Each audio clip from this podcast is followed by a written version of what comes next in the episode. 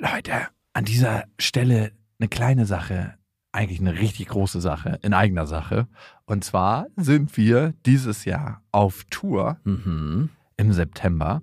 Und wir sind in München, in Stuttgart, in Köln, in Wien, Frankfurt, Berlin, Leipzig, Hamburg. Und es ist immer so geil, auf Tour zu sein und alle mal zu sehen. Die Tour heißt Zu hart für den Podcast. Und das ist auch Ich bin Programm. gespannt, was da richtig hart sein wird. Ja, also es wird viel Interaktion geben, es wird viel zum Lachen geben und die Tour oder das, was dort passiert, entsteht gemeinsam mit euch und ich finde, das ist auch die Magie. Das heißt, bei jedem Tourstop ist es irgendwie anders und Mhm. neu für uns, neu für euch und für uns ist es auf jeden Fall immer sehr, sehr magisch. Also sichert euch jetzt schon die Karten München, Stuttgart, Köln, Wien, Frankfurt, Berlin, Leipzig, Hamburg. Ab jetzt 10% härter und Tickets gibt's ab jetzt auf bestefreundinnen.de und in den Shownotes. Eins, zwei, drei. Ich habe, ich habe lieb.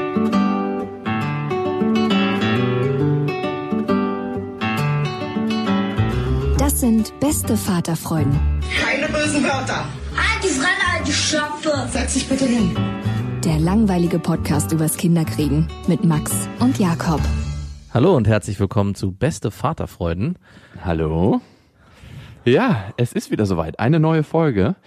Und unser Thema heute ist, warum gründet man überhaupt eine Familie? Also jetzt nicht aus Brust quasi beantworten wir die heute, sondern ich finde, das ist eigentlich, gerade wenn man vor der Familiengründung steht, eine interessante Frage, weil irgendwie begleitet ja viele Menschen das Thema Familie gründen irgendwann, ja oder nein. Und das Gefühl ist tatsächlich ganz anders, wenn man denn eine Familie hat, finde ich jedenfalls.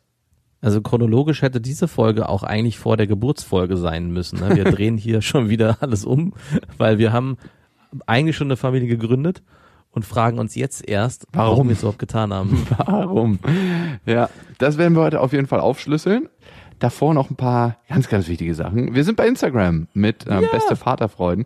Den Account, muss man ehrlicherweise sagen, betreibt im Moment noch der liebe Max. Ich äh, tummel mich da noch nicht so oft, aber wir haben in- immerhin schon 750 Follower, wie die zustande gekommen sind, man weiß es nicht. Ähm, Durch meine super süßen Stories von meinen Kindern. Durch was denn sonst? Du wirst auf jeden Fall jedes Mal ein bisschen weiblicher, wenn du da auf dem Instagram-Account bist. Ein Prozent Männlichkeit wird dir abgezogen für jeden Post. Ich weiß jetzt zumindest, wie sich eine Mama-Bloggerin fühlt. Und genau so. Sind deine Brüste noch größer geworden eigentlich seitdem? Ah, Sie hängen auf jeden Fall mehr. Ah, ey, nächstes Mal, wenn wir auf Tour sind, dann will ich mal so an deinen Nippeln saugen so und gucken, wie sich das anfühlt. und ihr könnt uns natürlich abonnieren auf iTunes, Spotify, Deezer und überall, wo es Podcasts gibt. Und wir freuen uns sehr über eine Rezension bei iTunes und da hat äh, PMX Berlin geschrieben, ein Saw-Film scheint auf jeden Fall harmloser zu sein als eine Geburt. Ich werde es trotzdem bald wagen. Ihr habt mich darin bestärkt, in einem absehbaren Zeitraum meine Partnerin zu schwängern. Macht weiter so. Warum denn mit dieser Folge? Weiß sie auch davon, dass sie geschwängert wird oder ist es noch ein Geheimnis zwischen dir und dir selbst? Er tauscht gerade die Pille aus äh, schönen Zuckertabletten rein, der alte Trick, ne? Und dann sorgfältig zukleben. Das Erstaunliche ist ja, du hast ja deine Horrorgeschichte von deiner Geburt erzählt. Meine, von meinem ersten Kind ist ja schon viel, viel länger her, aber auch ich habe eine Horrorgeschichte zu erzählen. Das mache ich jetzt hier nicht, habe ich gar keine Lust zu. Aber wir sind schon zwei von zweien, die Horrorgeburten hinter sich haben. Also vielleicht sollte ich meine noch dazu erzählen irgendwann, dann wird derjenige, der jetzt hier gerade geschrieben hat, sich vielleicht doch entscheiden, seine Frau nicht zu schwängern. Aber es soll ja gar nicht die Ambition sein. Eigentlich soll ja hier Happy Family sein. Ja, es ist alles so happy. Übrigens, äh, speaking of, du weißt ja, nach der Geburt wird ja so eine Untersuchung gemacht mit den Kindern, ne? So die erste U1. Und da wird auch, ich glaube, Blut ins Labor geschickt und da machen die so ganz verschiedene Tests, ob das Kind krank ist. Genau. das Labor meldet sich nicht, wenn alles in Ordnung ist. Und ich hatte letztens Ja. einen Anruf vom Labor. Ey, und ich habe die dann versucht zurückzurufen. Und die waren dann schon zu, das war jetzt am Freitag. Und mir sind sofort auf der Treppe so die Tränen reingeschossen. Also ich konnte gar nichts dagegen machen. Und Natürlich. ich habe das dann meiner Freundin erzählt. Und man hat nur gemerkt, wie sie so ganz still wurde. Sie ist ja nicht so, also sie ist schon emotional, aber lässt es halt nicht raus. Ich habe sie dann kurz in den Arm genommen, da hat sie auch sofort angefangen zu heulen. Eigentlich sollte dieses Labor eine falsche Nummer rausgeben. Ja, ja, wenn sie die Nummer sehen, dann sind wir das und dann rufen die aber immer unter einer anderen Nummer an oder irgendwie, keine Ahnung, oder aus dem Ausland, sodass man immer denkt, man, das, das ist nicht das Labor, damit genau so eine Situation nicht passiert. Ey, wie fucking dreist bitte, vor dem Wochenende anzurufen, wo sie genau wissen, sie machen in einer Stunde zu und dann rufst du da zurück und dann ist einfach mal der fucking Anrufbeantworter da. Ich wurde dann auch direkt ein bisschen zornig. Ich habe dann noch mal geguckt, welche Nummer das tatsächlich war auf dem Telefon und es war von einem anderen Labor. Das hatte sich dann aufgelöst, aber ich hätte auch gar nicht gedacht, dass ich da sofort losheule, wenn ich so einen Anruf kriege. Ich meine, die haben ja noch nicht mal was gesagt, aber es hat sich zum Glück aufgelöst. Das Labor hat tatsächlich nicht angerufen, das besagte, sondern es war ein anderes und ist alles okay. Also eigentlich war das nur so ein Gaswasser-Scheiße-Labor, das bei dir in der Wohnung irgendwie den Abfluss getestet hat. Äh, schön guten Tag. das Trinkwasser ist nicht gut bei ihnen. Da habe ich gemerkt, wie emotional verbunden ich schon mit meiner Tochter bin. Was ich ja schon merke, aber was in Extremsituationen viel, viel krasser rauskommt. Und das Krasse war, meine Laune danach war so viel besser. Also es war so, als ob man mir so einen richtigen Adrenalin-Cocktail verabreicht hat und ich war auf einmal so richtig happy, als ob ich irgendwas geschmissen hätte oder so. Den ganzen Tag. Einfach nur durch die gute Nachricht, dass dem Kind eigentlich nichts Böses passiert oder passiert ist zumindest. Aber äh, haben die euch denn auch eine, eine Zeit genannt, bis wann die sich melden? Also ich erinnere mich daran, dass sie damals gesagt haben, wenn wir uns innerhalb dieses Zeitrahmens nicht melden, dann ist auch nichts mehr. Also Den habe ich schon längst wieder vergessen, den Zeitraum. Ich habe auch ah, das Ganze eh verdrängt oder vergessen gehabt. Ich habe gar nicht mehr mit einem Anruf vom Labor gerechnet. Also ich hatte das in dem Moment abgehakt, wo die gesagt haben, wenn was ist, melden wir uns. Und ich so, ach, alles gut. Ja. Und äh, habe da gar nicht mehr dran gedacht. Kennst du mich ja, ich blende ja immer so die negativen Folgen oder was äh, sein könnte eigentlich aus, weil ich finde, man sollte nicht darüber nachdenken, bis es dann tatsächlich soweit ist. Also ja. und dann dachte ich, es ist soweit. Also richtig crazy, ey. Also ich habe dazu auch eine kleine Geschichte zu erzählen. Und zwar wurde meine Tochter untersucht von eine ganz normale U3 war das, glaube ich. Und der Arzt hat dann beim Herzen festgestellt, dass er so ein komisches Geräusch ist. Und wir haben so einen homöopathischen Arzt, der eigentlich immer sagt, oh ja, hm, ganz entspannt, 40 Fieber, 41 Fieber, da muss man noch nichts geben. So ist er eigentlich drauf. Und deswegen war es dann umso erschreckender, dass er gesagt hat, ja, hm, er hört da was und das müsste man untersuchen. Und wir sollen uns jetzt keine Sorgen machen, natürlich nicht, alles easy, alles cool.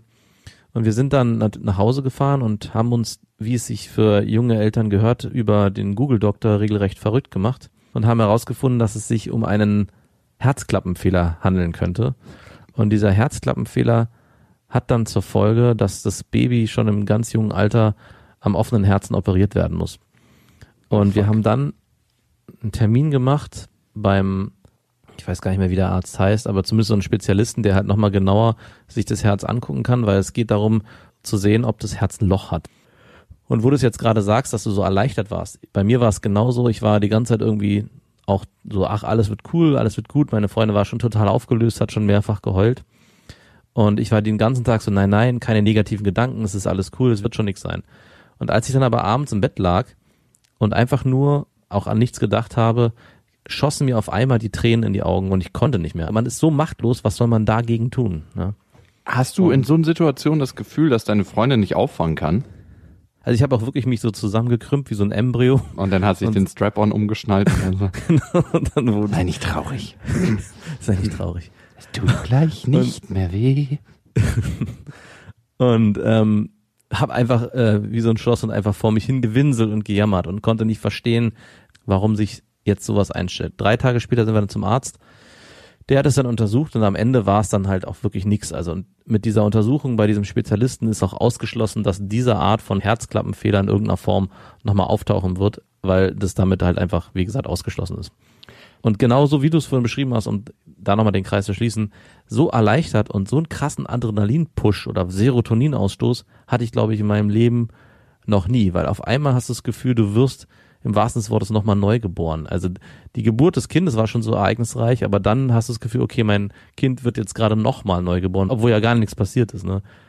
Ja, es wird einfach nur mal der Status quo bestätigt. Ja, genau. Und im Prinzip wird wahrscheinlich auch das bei dir passiert sein, ne? als die Total. äh, Also das falsche nicht, Labor angerufen hat. klar, nicht so ein langer Zeitraum wie bei dir, aber auf jeden Fall. Es war echt ein heftiges Gefühl. Was ich super spannend fand, war, dass ich ein krasses Problem habe, mich von meiner Freundin trösten zu lassen oder mich dann in den Arm nehmen zu lassen, weil ich habe immer das Gefühl, sie kann das auch nicht so richtig gut und sie macht das auch nicht. Sie würde mich dann nicht in den Arm nehmen oder so, wenn ich anfange zu heulen. Also ich äh, gehe dann immer so die Treppe runter oder ähm, erledige irgendwas und behalte es für mich. Und ich frage mich, ob das irgendwas ist, was ich schon immer hatte, weil ich musste noch, also ich musste klar schon ein paar Mal heulen in meinem Leben, aber ich habe mich schon immer ungern trösten lassen. Ich, ich weiß nicht, woran das liegt. Ich habe das schon, also nicht gehasst, aber ich kann auch, wenn meine Mutter oder meine Schwestern anfangen zu weinen oder äh, noch schlimmer mein Vater, habe ich ein krasses Problem damit, die in den Arm zu nehmen. Also ich kenne es selber auch, dass ich dann fast in so eine Ellenbogenmentalität, nee, nee, lass mich mal verfalle. Ja, also ich will gar nicht jetzt hier und lass mich mal in Ruhe. Also ich kann mich auch extrem schwer trösten lassen und vor allem von Leuten, die mir nahestehen. Also da wird's fast noch schwieriger. Also wenn so ein fremder Penner auf der Straße ist, wäre es wahrscheinlich leichter, als wenn es meine Freundin oder Familie oder gute Freunde sind. Das ist ganz komisch, weil man dann auch immer das Gefühl hat, ich weiß gar nicht, dass man dem gegenüber noch mehr aufweicht, als vielleicht, wenn es ein Bekannter oder ein etwas entfernter Bekannter ist, der ihn nicht so gut kennt. Ganz Hm. komisch. Man ist ihnen dann auch was schuldig. Ja, genau. Du, da letztes Mal, da habe ich dich doch getröstet. Ich würde jetzt gerne auch nochmal. Nimm du mich auch mal in den Arm. Du weißt ja, dass ich schwul bin, ne? Und letztes Mal das Trösten, das war nicht umsonst. Das gibt, führt ja auch dann oft zu dem guten Tröstersex, ne? Die Tröster, die hatten wir ja bei beste Freundinnen. Ja, ja, auf jeden Fall. oh Gott, oh Gott, oh Gott. Ja, jetzt mal zum Thema, warum man eine Familie gründet. Und für mich war das schon immer eigentlich selbstverständlich, dass ich irgendwann mal Familie haben werde. Ich habe mir das auch immer ausgemalt, wie das sein wird, so als Kind schon, weil ich aus einer großen Familie komme. Ich habe drei Geschwister. Bei uns waren auch immer viele Family-Events. Da war das selbstverständlich. Ich wusste, was ich nicht machen will, nämlich so werden wie meine Eltern. Die haben sich mit sechs getrennt. Und ich wusste, ich will so sorgsam auswählen und aussuchen, dass mir das auf gar keinen Fall passiert. Und Und das hat ja dann auch richtig gut geklappt. Wunderbar hat das geklappt. Ist schon geil, ne? Stories, die das Leben schreibt. Und meine Vorstellung war immer, dass ich mit 25 dann mein erstes Kind zeuge, beziehungsweise dass das auf die Welt kommt und dann das zweite so mit 27 und mal gucken, was da noch kommt. Ich habe eigentlich immer nur bis zum zweiten Kind gedacht. Und als ich dann 25 war, dachte ich mir so, oh Gott, jetzt auf gar keinen Fall. Dein Leben ist einfach, als ob da eine Bombe explodiert ist. Du willst jetzt keine Kinder in die Welt setzen. Ich habe mich auch überhaupt nicht bereit gefühlt, weil 25 ist auch noch krass jung. Und dann habe ich an meine Eltern gedacht und die waren 22 beim ersten Kind, 24 beim zweiten und dann ging es halt so weiter. Das waren Kinder eigentlich. Also ich muss auch sagen, so mit 16, 17, 18 hat man ja irgendwann mal vielleicht so das erste Mal irgendwie den Gedanken daran verschwendet, vielleicht will man im eigenen Leben auch irgendwann mal Kinder haben. Und dann entsteht so eine Zahl im Kopf so wie 25. Und wenn ich jetzt so überlege, ich bin ja jetzt mittlerweile schon etwas älter, wie jung ich eigentlich mit 25 war, das wäre niemals möglich gewesen. Und eigentlich habe ich da gedacht, okay, ich brauche jetzt eigentlich noch mal 20 Jahre, ja, aber dann wäre ich dann 45 und dann ist es, gut, für einen Mann ist es dann noch möglich, aber will man so ein alter Vater sein? Mein Thema war auch immer, ich will auf gar keinen Fall ein alter Vater werden. Ich möchte eigentlich mit meinen Kindern noch so jung sein, dass ich all die ganzen Sachen mit denen zusammen machen kann, die auch zum Beispiel mein Vater mit mir in jungem Alter gemacht hat und dann ab einem bestimmten Punkt nicht mehr so machen konnte, weil er schon ziemlich alt war. Du redest immer so, als ob du schon ein Altkleider gehörst von deinem Alter. Vielleicht tue ich das. mein Vater hat sein letztes Kind mit 48 gekriegt und das hat auch nochmal eine ganz besondere Qualität. Also das ist ein ganz anderes Verhältnis und eine ganz andere Beziehung, die er zu seinem jüngeren Sohn hat. Du bist zwar nicht mehr so sportlich und kannst nicht mehr alles machen, aber er läuft trotzdem noch mit ihm Schlittschuh, geht mit ihm Skifahren, aber auf einer anderen Ebene hat er ein anderes Verständnis. Bei mir gab es immer so die, solange besser möglich ist, ist gut nicht gut genug Mentalität, also so ein bisschen unterschwellig. Und das ist bei ihm gar nicht mehr so. Und mein kleiner Bruder ist auch ein viel, viel weicherer Typ als ich geworden. Also der kann zum Beispiel sehr gut, ich hab dich lieb. Der hat mit zwei oder drei schon gesagt, ich liebe dich. und kommt auch zu mir, der ist ja jetzt zwölf und äh, will dann auf meinen Schoß und lässt sich umarmen und so. Also der kuschelt auch noch. Also jetzt im Moment kämpft er natürlich viel, weil er bald in die Pubertät kommt. Aber all das macht er. Und ich hätte mir das früher, als auch nicht in dem Alter, nie so geholt oder eingefordert wie er. Auf keinen Fall. Und für ihn ist es so selbstverständlich. Und keiner sagt was. Also ist ja auch richtig, ne? Für mich ist es ja auch schön, ähm, wenn er kommt und das, das so macht. Aber irgendwann denke ich mir so, er gibt mir auch manchmal noch die Hand beim Lauf. Und als zwölfjähriger Junge ist das schon erstaunlich irgendwie. Aber glaubst du, das liegt an deinem Vater, dass er so alt ist, oder woran liegt es? Liegt auch an seiner luschigen Mutter. Wer schuld gerade sagen, eigentlich ist die weiche Frau dann wieder schuld. Ich meine, für deinen Vater ist dein jetziger Sohn, glaube ich, auch eher wie so eine Art Verjüngungskur, die jeder Mann plus 40 auch anstreben sollte, dann nochmal mit einer jungen 23-Jährigen die zweite Familie zu gründen. Jetzt ist alles besser und jetzt ist alles anders.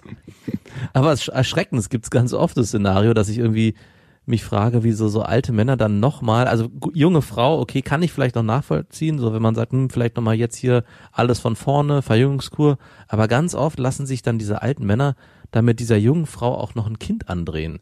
Also Was klar, heißt hier andrehen? Vielleicht haben sie auch einfach Bock drauf. Da, das meine ich ja, das kann ich mir so schwer vorstellen, dass man dann, wenn man den ganzen Apparat einmal durchgearbeitet hat, 15, 16, 20 Jahre lang Kinder großgezogen, dass man dann sagt, okay, jetzt habe ich es geschafft, jetzt habe ich ein weiteres Ziel in meinem Leben erreicht, bin glücklich mit der Situation und jetzt fange ich nochmal bei Null an. Ein Jahr Babygeschrei und den ganzen Kram nochmal. Ich glaube, das ist ähnlich wie mit dem Buchschreiben. Ne? Als wir das Buch geschrieben haben, unser erstes, haben wir auch gedacht, was für ein Horror, gar keinen Bock drauf. Und als wir es dann fertig hatten, kam irgendwann leise still der Gedanke, warum schreiben wir nicht ein zweites Buch? Und jetzt schreiben wir ein zweites Buch und denken wieder, was für ein Scheiß. Warum haben wir überhaupt Ja gesagt? Und ähnlich ist das mit Kindern. Ich glaube, wenn die erstmal ein bisschen größer sind, denkt man sich, ach, warum eigentlich nicht? Zur Not kümmert sich die Frau drum. Zur Not, genau. wir sind ja beim Thema, ne? Warum gründet man Familie? Und ich habe mir das immer ganz besonders vorgestellt, beziehungsweise hatte auch immer eine ganz spezielle Vorstellung davon, dass es so ein Gefühl von zu Hause ankommen ist. Ich bin ja mein ganzes Leben lang irgendwie ein Stück weit auf der Suche gewesen und bin es in Teilen auch noch immer. Also auf der Suche nach zu Hause und auf der Suche nach Ankommen. Und ich dachte, wenn ich meine eigene Familie habe, dann hört das auf. Also dann bin ich irgendwie zu Hause. Und Ja. das habe ich mir total wohlig ausgemalt. Also es ist komisch. Ich habe einen ähnlichen Gedanken gehabt, gerade heute. Wir waren bei Freunden grillen und ich habe äh, meine Tochter gesehen, die mit den anderen Kindern gespielt hat und dann mein Sohn, der ja jetzt fünf Monate alt ist oder viereinhalb und dachte so, krass, ey, jetzt hast du als erwachsener Mann dann doch eine Familie gegründet und musste mich zurückerinnern, dass ich irgendwann mal dachte, wenn ich Kinder kriege, also ich habe andere Menschen gesehen, die mit Kindern auf der Straße rumgelaufen sind, dann dachte ich immer, dann verändert man sich so als Wesen auch komplett. Auf einmal ist man dann nur noch Vater oder nur noch in dieser Familienrolle. Und dachte auch immer, wow, das sind so verantwortungsvolle Personen, die ihre Familie großziehen.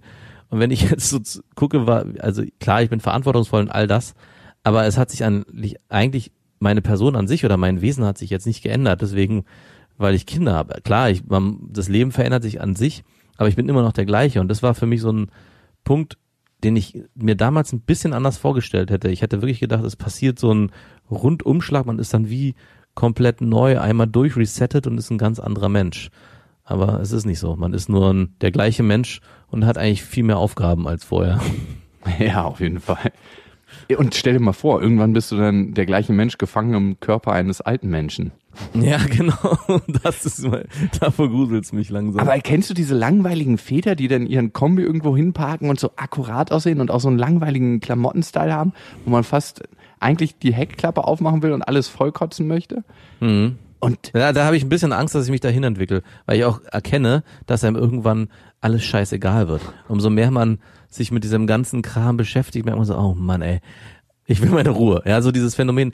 Du hast recht, es sind so Väter, die strahlen vom Wesen aus, ich will meine Ruhe. Lass mich einfach in Ruhe, egal wer du aber bist. mit jeder Pore, mit ihrer Haarfrisur, also rein äußerlich schon, mit ihrem Ja, Auto, genau. mit ihren Klamotten, der schluffige Gang.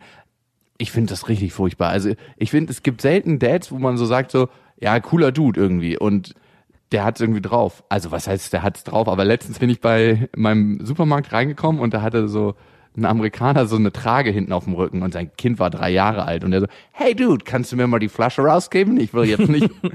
und ich dachte, das ist ein cooler Dad. der war, als, als, als ob er gleich irgendwie ein Breakdance-Battle startet irgendwie. Nicht so pseudo-jung geblieben, aber irgendwie hat so seinen Style bewahrt. Und nur weil man ein Kind kriegt oder als Mann oder als Frau ist ja auch gleich. Ne? Bei Frauen sehe ich das nicht so häufig wie bei Männern irgendwie, dass sie sich so komplett aufgeben. Ah, der stimmt, die geben sich dann aber oft in den Kindern auf. Also das hat dann, verlagert sich dann nach außen, habe ich das Gefühl, dass sie dann wirklich nur noch für die Kinder leben und die Männer oder die Väter geben sich einfach komplett auf. Die reagieren auch nur noch. Also es ist so, da kommt das Kind und will spielen, ja, okay, ja. Da kommt die Frau und, ey, Herbert, kannst du mal? Ja, ja, okay. Also es gibt gar keinen eigenen Antrieb mehr. Außer in den Keller so eine- gehen. außer in den Keller gehen und ein Bier holen. Es ist wirklich so eine Form von Selbstaufgabe, dass man sich überhaupt nicht mehr um sein eigenes Ich kümmert und sich überhaupt nicht mehr um sein Erscheinungsbild oder auch ja, was man was man im Leben so vielleicht noch erreichen wollte, es ist einfach irgendwie alles egal. Das ist bei mir überhaupt nicht so. Also ich meine, ich bin jetzt auch erst seit drei Monaten Vater, also noch nicht lange, Ich wollte gerade sagen.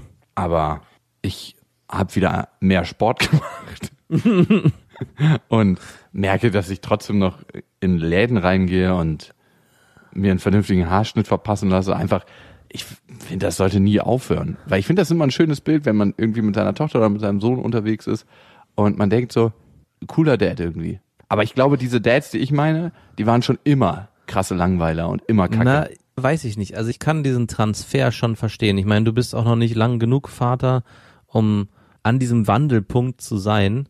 Du bist noch eigentlich mehr der Alte vor dem Kind als der Neue nach dem Kind.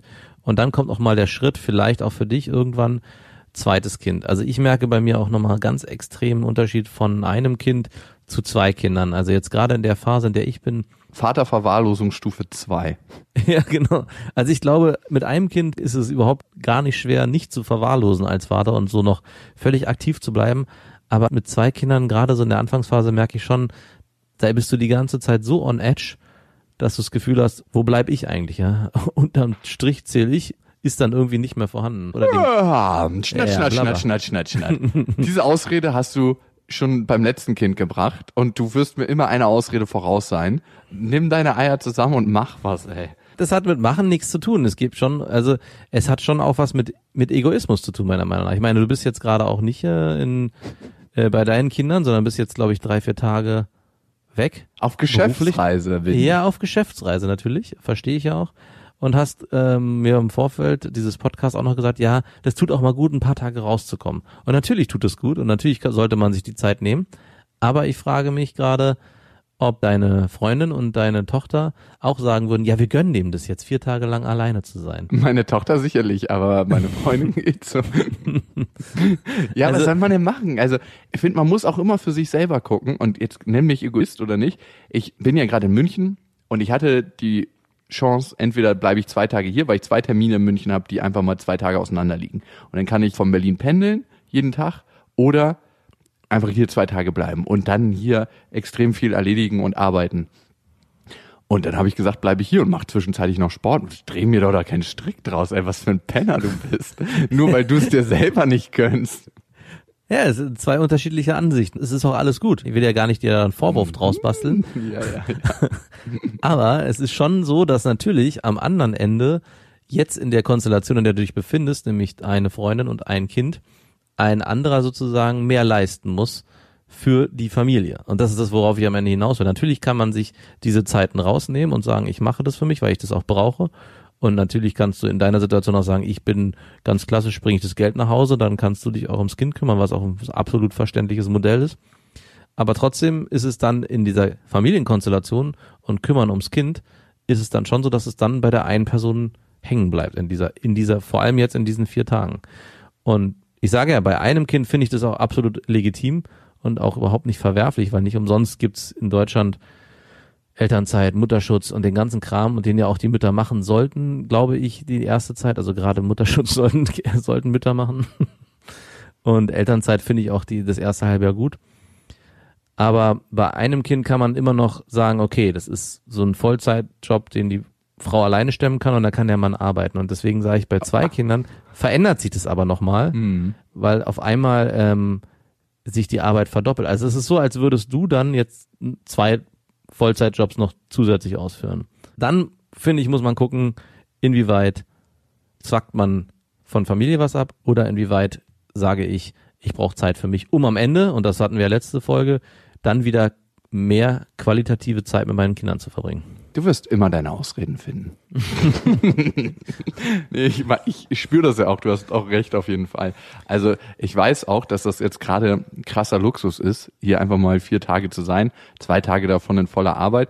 Und ich habe heute ausgeschlafen bis fucking 8 Uhr und ich habe heute zweieinhalb Stunden Sport gemacht, was einfach mal mega krasser Luxus ist. Also für mich mittlerweile zweieinhalb Stunden Sport machen zu können.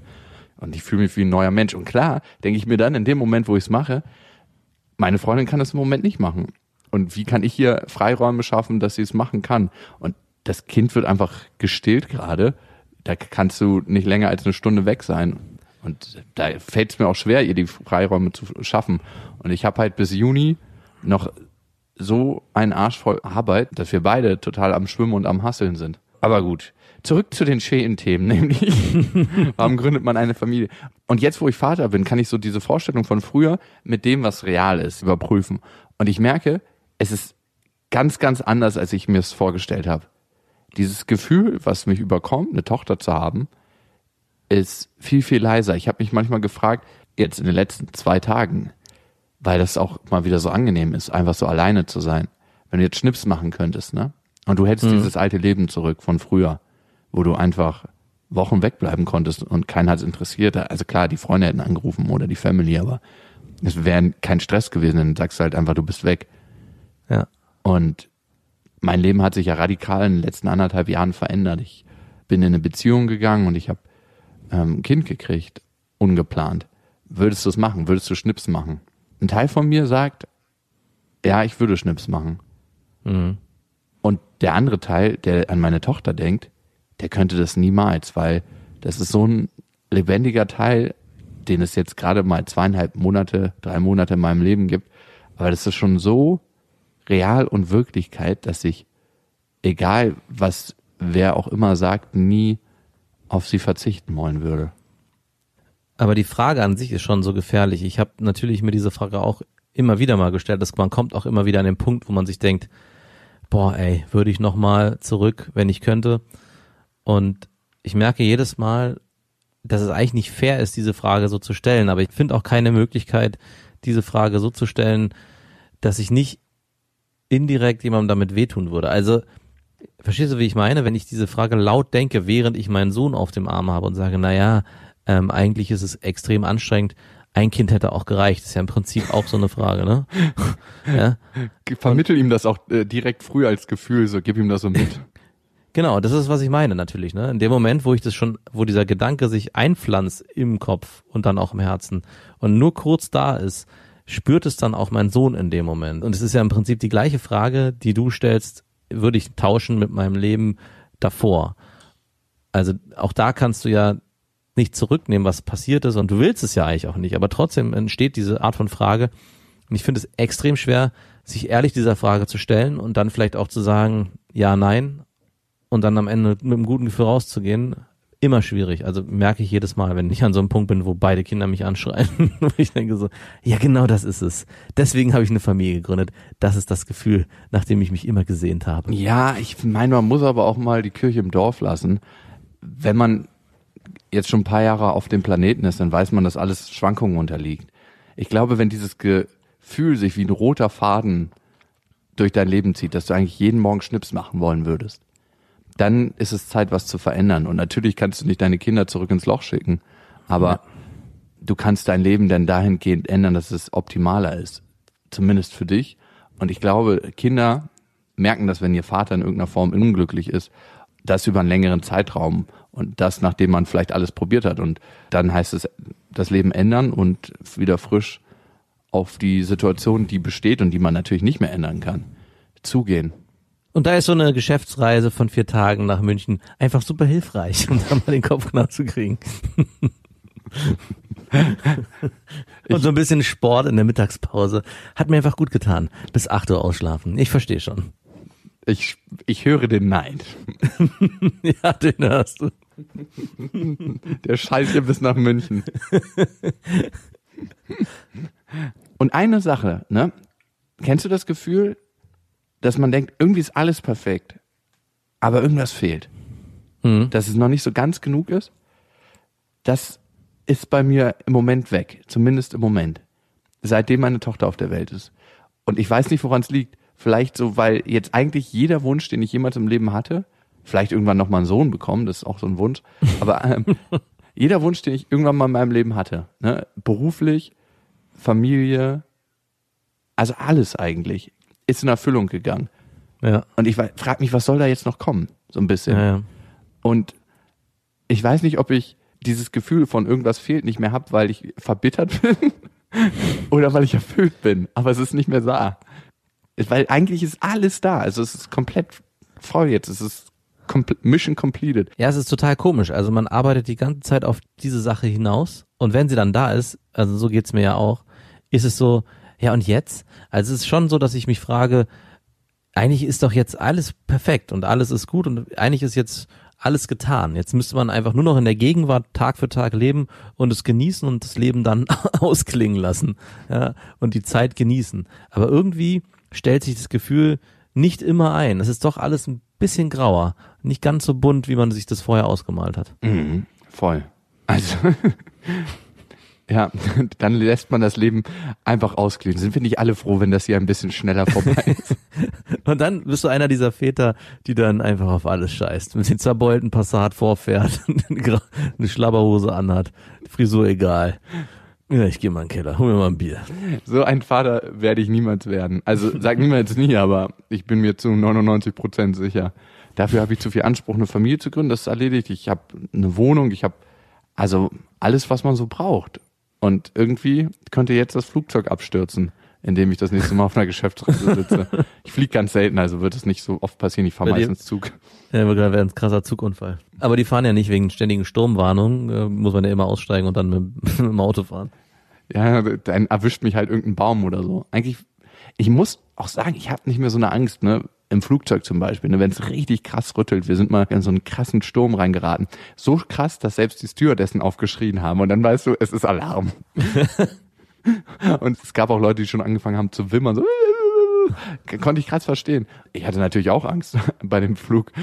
Aber mittlerweile ist es so, wenn ich im Flugzeug sitze und es ruckelt richtig heftig, ist es früher mal gewesen, ich will doch nicht sterben. Und mittlerweile ist es so, okay, du hast wenigstens deine Gene hier gelassen.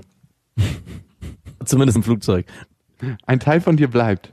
Es erklärt sich jetzt auch, warum du immer getrennt bist von deiner Freundin und deinem Kind, damit immer ein Teil auch hier auf dieser Welt bleibt.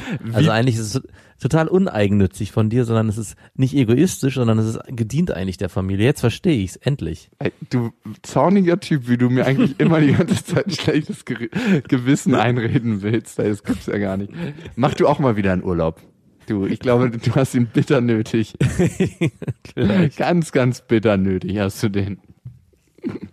Und was meinst du, wie das deinen Kindern auch gut tun würde, wenn dann so ein richtig lieber Dad zurückkommen würde und nicht so einer, der so, ah, scheiße, jetzt heult er noch, jetzt muss ich ihn auf den Arm nehmen. So ein Grumpy Dad, ja, ja. Ja, Grumpy bist du ja eh. Hast du noch was zu sagen zum Thema oder wollen wir mit den Hörermails weitermachen? Nee, ich bin durch, ich habe dich jetzt genug abgefrühstückt, jetzt können wir anfangen. Okay, jetzt zum wichtigen Teil.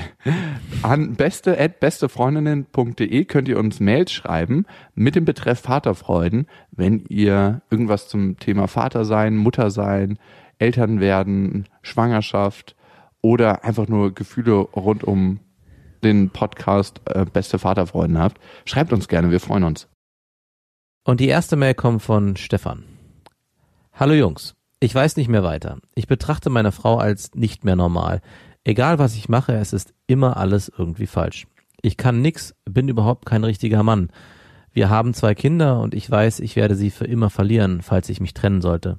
Sie wird kein gutes Bild von mir zeichnen. Was würdet ihr empfehlen? Viele Grüße, Stefan.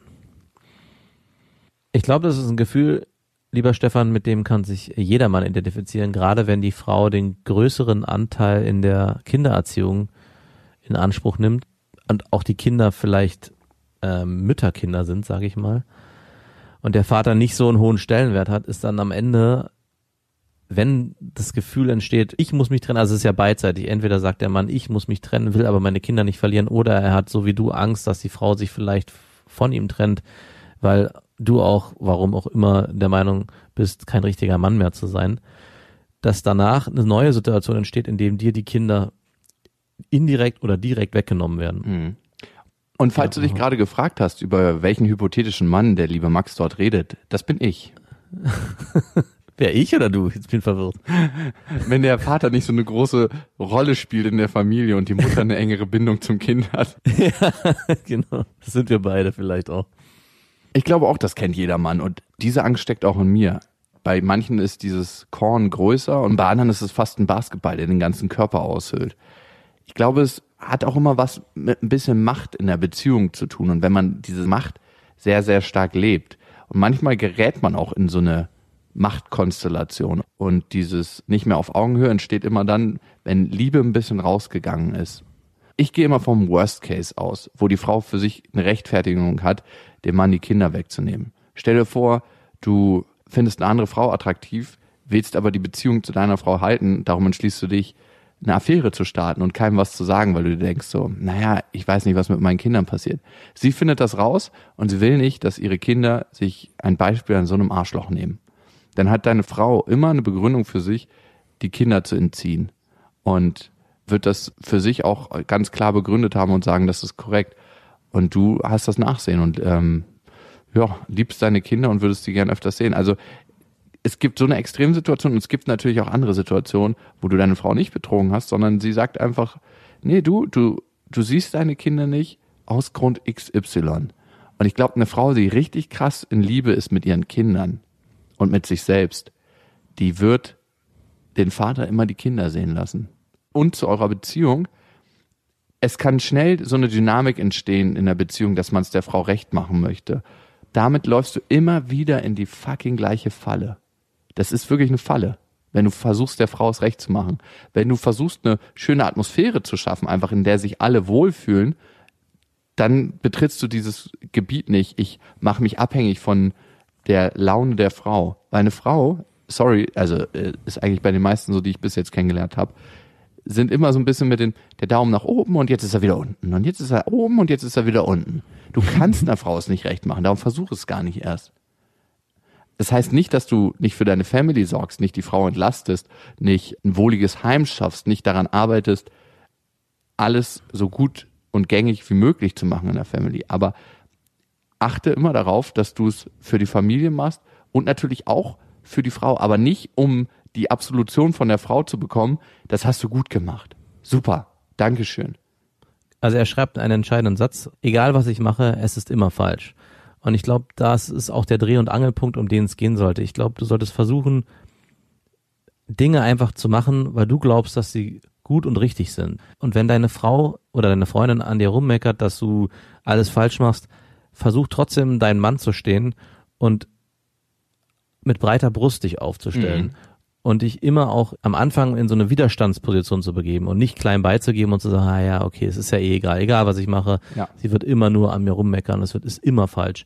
Ganz im Gegenteil. Du machst bestimmte Dinge, musst aber auch selbstbewusst damit umgehen, dass du sie aus gutem Grund und deiner Meinung nach richtig machst. Und dann darf sich's auch wieder reiben. Und ich glaube, das ist auch ein, ein wichtiger Punkt. Es muss wieder Reibung entstehen. Ich glaube, Ja, mittlerweile aber im ist Bett diese- halt, ne? wahrscheinlich auch da. Mittlerweile hat sie so überhand genommen, dass sie dich einfach nur in allen Punkten überborden kann und bei allem sagen kann, du machst alles falsch, du bist nichts wert, egal was du anfasst. Und es führt am Ende zu so einer extremen Abwertung deiner Person, dass du auch überhaupt nicht mehr attraktiv für sie bist. Also Mhm. sie sieht dich als nichts mehr an. Und möglicherweise wird sie sich genau deswegen am Ende von dir trennen, weil du einfach ein Nichts geworden bist und du ihr komplett egal geworden bist. Und dieser Satz, den Max da rausgekehrt hat, der ist mega, mega wichtig. Egal was ich mache, es ist immer falsch. Ich finde es super auffällig, was du da sagst, weil du gibst ihr das Urteilsvermögen über Situationen. Du lässt sie entscheiden, ob es richtig oder falsch ist. Das entscheidet man, finde ich, entweder selber oder gemeinsam. Aber man lässt nicht jemand anders entscheiden, ob eine fucking Situation richtig oder falsch ist. Damit gibst du dich in die Knechtschaft. Und die Frau spürt deine Grenzen nicht mehr. Und damit verlierst du deine Männlichkeit. Und in dem Moment, wo du die Grenze für dich wieder findest, also und das auch ganz klar definieren kannst, und das kann eine Situation sein, dass sie zum Beispiel sagt, ah, es ist ja mal wieder alles Kacke, dass du ihr ganz klar sagst, ich kann dein Gefühl verstehen und du kannst gerne so spüren, aber für mich ist gerade alles gut, weil ich fühle mich wohl und ich finde, das läuft gut. Und auch das und das und das und das läuft gut.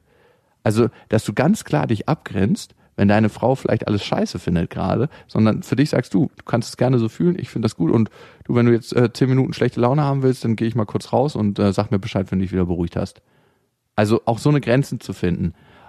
Und sie muss spüren, und das klingt jetzt vielleicht ein bisschen radikal, aber sie muss spüren, dass du bereit bist, deine Grenzen zu stecken. Und die Grenze kann auch sein, eine Trennung, Das muss sie spüren. Das muss, ihr müsst euch nicht trennen, aber sie muss spüren, dass sie nicht alles mit dir machen kann und dass du nicht bereit bist, das Opfer zu bringen, deine Kinder nicht mehr zu sehen. Das muss sie auch Ja. ganz klar spüren. Weil dann spürt sie eine männliche Präsenz und gegen diese männliche Präsenz kann sie nichts machen. Und diese, nach dieser männlichen Präsenz sehnen sich Frauen. Es wird gar nicht zur Trennung kommen. Also glaube ich jetzt, wenn du das gut für dich durchziehen kannst. Und denk mal zurück, ob es so eine Situation und so eine Beziehung, die du dort mit deiner Freundin erlebst, schon mal in der Vergangenheit mit Ex-Freundinnen gab oder vielleicht noch weiter zurückliegend. Und vielleicht ist es was, was du da lernen kannst, nämlich eine Form, dich abzugrenzen. Dein Mann zu stehen, aber es ist geschlechtsunabhängig, deine Person für dich einzustehen, heißt es eigentlich. Na, ich würde nicht sagen, es ist äh, geschlechtsunabhängig in dem Fall. In dem Fall ist es wirklich sein Mann zu stehen. Ja, klar, man hört das auch leider immer wieder, ne, dass äh, die Frau in irgendeiner Form vermeckert wird. Also, und wahrscheinlich gibt's da auch berechtigte Punkte, ne, dass sie meckert, ne? Ja, mit Sicherheit. Sehr, sehr sicher. Das Problem ist, es ist eine Teufelsspirale. Die Frau meckert immer mehr, der Mann wird immer mehr unzufrieden, macht Dinge nicht mehr aus freien Stücken, sondern weil er weiß, sonst meckert die Frau. Und man hat einfach nur so eine Furie zu Hause, die ganzen Tag rummeckert und man sich denkt so, fick dich, am liebsten will ich keine Zeit mehr mit dir verbringen. Ja. Und diese Spirale gilt es aufzubrechen, indem du deinen Mann stehst, bin ich der Meinung. Stefan, viel, viel Glück auf deinem Weg. Es wird ähm, auf jeden Fall eine Challenge. Auf jeden Fall. Kommen wir zur nächsten. Die ist von Julia. Hallo Max, hallo Jakob. Mein Freund und ich sind gerade dabei, Eltern zu werden. Nun gibt es ein Problem, welches in meinem Kopf von Monat zu Monat präsenter wird. Kurz zu uns. Wir, ich, 26, er 28, sind erst ganz frisch zusammen gewesen und schon war ich schwanger. Trotz Schock gab es nie den Gedanken daran, das Kind nicht zu bekommen und wir freuen uns mittlerweile beide sehr. Bei uns gab es den Gedanken mal kurz. Als wir uns kennengelernt haben, stand ich am Höhepunkt meiner körperlichen Fitness. Ich hatte aus meinem Körper etwas geschaffen, was man, glaube ich, durchaus als scharfes Gerät bezeichnen könnte. Nun ja, dann wurde ich, wie gesagt, schwanger und seitdem das so ist, verändert sich natürlich mein Körper und mein Bauch ist mittlerweile kugelrund. Wir starten gerade in den siebten Monat. Nun ist es so, dass unser Sex abgenommen hat. Und nicht nur das. Ich habe ihn mittlerweile auch schon zweimal dabei erwischt, wie er sich einen runterholt. Come on. Einmal abends, als ich schon im Bett lag und er dachte, ich würde bereits schlafen. Und das andere Mal war es nachmittags und er hatte die zehn Minuten genutzt, die ich zum Bäcker gelaufen bin, um für uns Kuchen zu holen. Da hatte er sich tatsächlich besorgt. Das Komische ist weiterhin, dass er sein Handy sehr von mir abschirmt. Ich habe das Gefühl, er verheimlicht mir da etwas. Und als ich ihn neulich gebeten habe, mal sein Handy zu entsperren und zu zeigen, war er mit einem Mal total aufgeregt und verunsichert. Er hat es mir nicht in die Hand gegeben, sondern selbst die Regie übernommen und mir seine Chats bei WhatsApp gezeigt. Nun ist durch die Schwangerschaft eben sehr schnell der Alltag bei uns eingekehrt, da wir eigentlich sofort nach dem positiven Test zusammengezogen sind. Das Zusammenleben klappt allerdings gut und er sagt mir oft, dass er mich liebt. Trotzdem macht mir die Sache mit dem Sex Angst. Findet er mich überhaupt noch schön mit dem Bauch? Vielleicht findet er es sogar eklig. Sucht er sich fürs Bett bald eine andere, wenn er schon anfängt, sich selbst einen runterzuholen? Eure Julia. Alter Schwede. Was mich gleich am Anfang an der Mail stört, ist, ich frage mich gerade, ob sie diese ganzen Fragen, die sie uns stellt, auch mal an ihren Freund direkt gestellt hat. Also diese ganzen Fragen, äh, gefalle ich dir noch? Was stört dich? Warum haben wir keinen Sex? Ist es der Bauch? Also ich habe mit meiner Freundin diese ganzen Fragen geklärt und das hat dann auch zur Entspannung geführt. Also ich habe nicht auf dem Bauch im siebten, achten, neunten Monat gestanden. Es war für mich einfach nichts Sexuelles mehr. Äh, Meine Freundin war weiterhin attraktiv für mich, aber der Bauch hat mich einfach an sich gestört. So, also dieses, auch das Gefühl, Kind im Bauch ist so präsent gewesen ab den Monaten, dass ich auch irgendwie nicht mehr mit meiner Freundin schlafen wollte, weil ich immer das Gefühl hatte, ich schlafe auch irgendwie mit meinem Kind, so pervers es sich anhört. Ich wollte dich gerade fragen, hättest du auf den Bauch spritzen können? Ja, bitte nicht. Oh Mann, ey. Das wär- Ich hätte immer das Gefühl, ich stocke, stucke das Kind immer so an die Stirn, so donk, donk. Lass das, das tut weh. Und also unabhängig davon, auch äh, eine schwangere Frau, es gibt ja Männer, die das total sexuell finden. Also ich kann es nicht nachvollziehen. Da geht bei mir überhaupt nichts. Und ich vermute fast, dass es bei ihm auch so sein könnte, dass er schwangere Frauen an sich einfach nicht attraktiv findet. Ja, und das hat dann nichts mit deiner Person zu tun. Und du musst zum anderen sehen, hormonell verändert sich was. A, bei dir gerade und das überträgt sich auch auf ihn. Es kann sein, dass die Schwangerschaft auch seine Lust gehemmt hat. Also da würde ich mir tendenziell jetzt erstmal nicht so viel Sorgen machen. Und bei mir muss ich sagen, war es sehr, sehr ähnlich. Also die Freundin ist einfach nicht mehr so manövrierfähig im Bett, wenn die schwanger ist. Das heißt, ein anderes Gerät dann. Und soll man sich denn als Mann erzwingen und das trotzdem durchziehen, so Call of Duty mäßig, oder Ja. äh, soll er sich einfach einen runterholen? Und das heißt jetzt nicht nur, weil er sich zweimal einen runterholt, er wird sich auch sicherlich schon öfters einen runtergeholt haben. Mit Sicherheit, ja. Es ist eine, eine Routine beim Mann. Also es ist was ganz Normales. Es ist wie sich was zu trinken aus dem Kühlschrank holen. Darüber denkt er jetzt auch nicht nach. Der denkt jetzt auch nicht so, oh Gott, ich habe gar keinen Bock mehr auf meine Freundin, jetzt hole ich mir mal einen runter. Das gehört nicht zusammen gedanklich. Nee. Der denkt sich einfach, oh, ich habe gerade äh, Le Bleus in meiner Hose, die, meine Eier werden schon blau und ich muss mir mal einen runterholen. Was ich ziemlich übergriffig finde, muss ich dir ganz ehrlich sagen, liebe Julia, ist sein Handy zu kontrollieren. Und da meine ich, einen kleinen Einblick in eure Beziehung bekommen zu haben. Es kann auch total sein, dass ich mich da täusche, aber dass du schon sehr mit Druck arbeitest und Druck ist für einen Mann, wow, also mir als Mann hat Druck nie richtig gut getan in einer Beziehung. Und was Druck auch immer mit mir gemacht hat, ist, dass meine Gefühle tatsächlich sich ein bisschen abgesenkt haben. Weil irgendwie das nicht mehr aus dem Akt der Liebe entstanden ist, sondern aus einem Zwang. Und irgendwie war es mir immer total unangenehm und ich habe mich als Mann dann immer mehr und mehr zurückgezogen. Du kannst nicht kontrollieren, ob der irgendwann fremdgehen wird. Männer, wenn die das machen wollen, sind die zwar meistens ziemlich dämlich, aber wenn du einen relativ intelligenten Mann hast, dann macht er das einfach so, dass du das nie erfahren wirst. Der ist mit seinen Kumpels weg, bumst eine andere, kommt nach Hause, hat wieder ein Lächeln auf den Lippen. Und die nächsten drei, vier Tage, daran kannst du es vielleicht merken, ist er tierisch gut gelaunt. Aber jetzt nicht, wenn dein Freund irgendwann mal gut gelaunt ist, sagen, er ist fremdgegangen. Aber du wirst es nicht kontrollieren können. Das Einzige, was du machen kannst, ist ihm vertrauen. Und eigentlich ist es schon Vertrauensbruch, wenn du sein Handy sehen willst. Es hilft am Ende auch nicht, sein Handy zu nehmen und zu kontrollieren, weil wie du schon sagst, wenn er es wirklich will und wirklich macht, dann ist es eh schon passiert. Oder beziehungsweise würde er sich dann vor diesem Schritt auch nicht mehr scheuen. Ich glaube fast eher, dass er auf seinem Handys Pornos hat, die nichts mit Schwangeren zu tun haben und ihm es vielleicht auch einfach unangenehm ist, dass du die findest und deswegen auch versucht, sie vor dir zu verstecken und wahrscheinlich auch diese Sachen von seinem Handy gelöscht hat.